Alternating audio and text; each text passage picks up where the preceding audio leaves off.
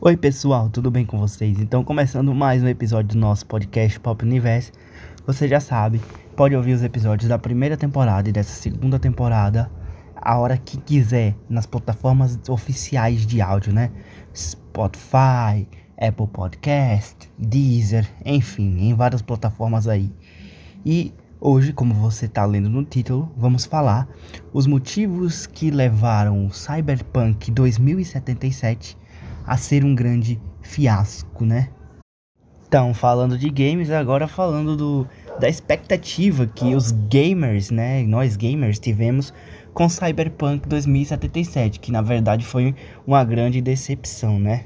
Então, uma reportagem do site da Bloomberg, ele mostrou em detalhes o desastre que foi o desenvolvimento do jogo, do jogo mais esperado de 2020. A gente nem esperava mais Cyberpunk 2077, mas no final de 2020, é, a produtora do jogo decidiu nos agraciar com uma grande surpresa.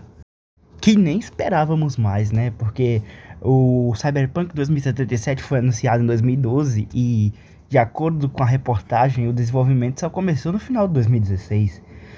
Além disso, muitos dos envolvidos sabiam que o jogo não estava pronto para ser lançado e mesmo assim ele foi lançado em novembro do ano passado. Então, essa sinuca de bico se formou por causa da pressa de lançar Cyberpunk 2077. E o fiasco aconteceu por causa desse erro e de alguns outros que eu vou tentar explicar com mais detalhes em seguida. A reportagem da Bloomberg ainda entrevistou funcionários atuais e antigos da empresa responsável pelo jogo e eles afirmaram que o desenvolvimento do game ele foi afetado por prazos que são totalmente fora da realidade, né? Além de alguns problemas técnicos que aconteceram na produção do jogo. Então, a produção do jogo foi iniciada apenas 4 anos atrás.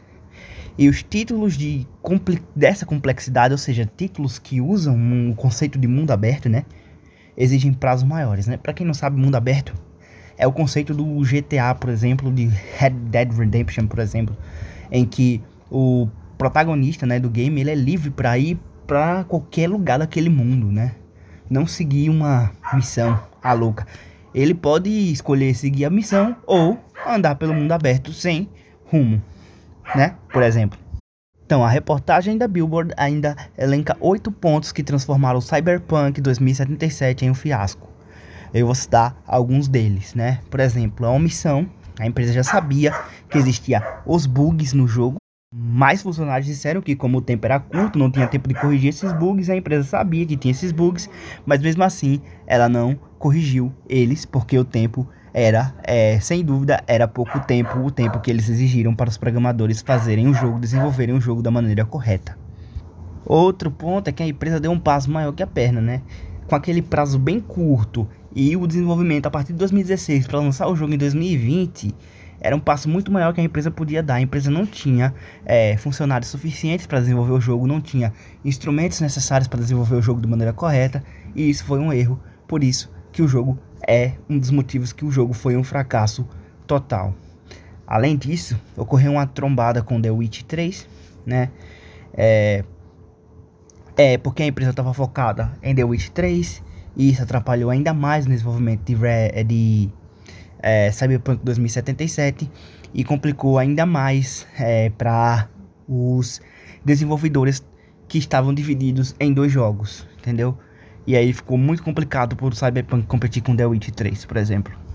Além disso, outro ponto focado na reportagem da Bloomberg era que o marketing sobre o Cyberpunk 2077 ele se sobrepôs ao desenvolvimento, né?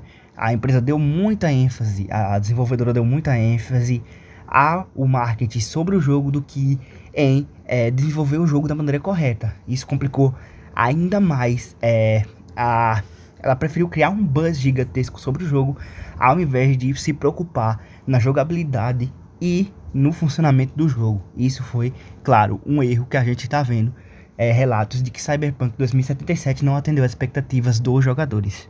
Já falei dos prazos, foram fora da realidade, mas outra coisa que aconteceu também com os desenvolvedores do jogo foram a sobrecarga de trabalho, né?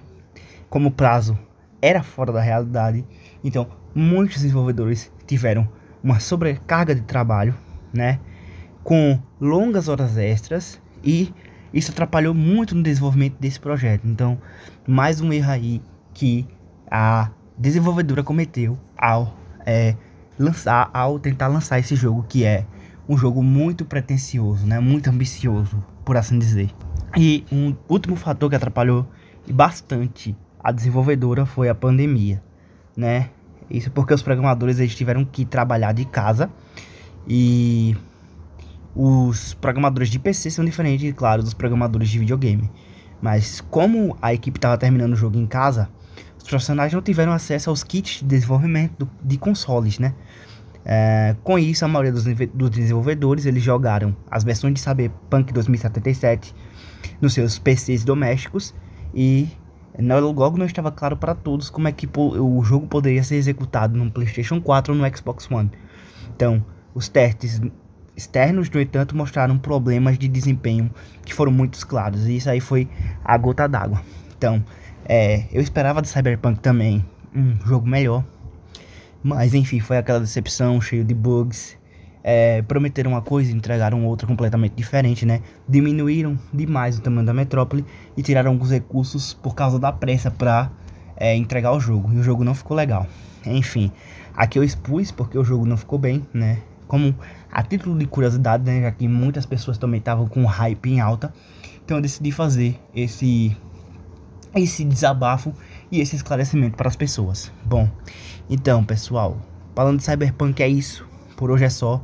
Se você gostou do tema de games, manda lá o seu feedback no nosso Instagram, que é o podcast Pop Universe.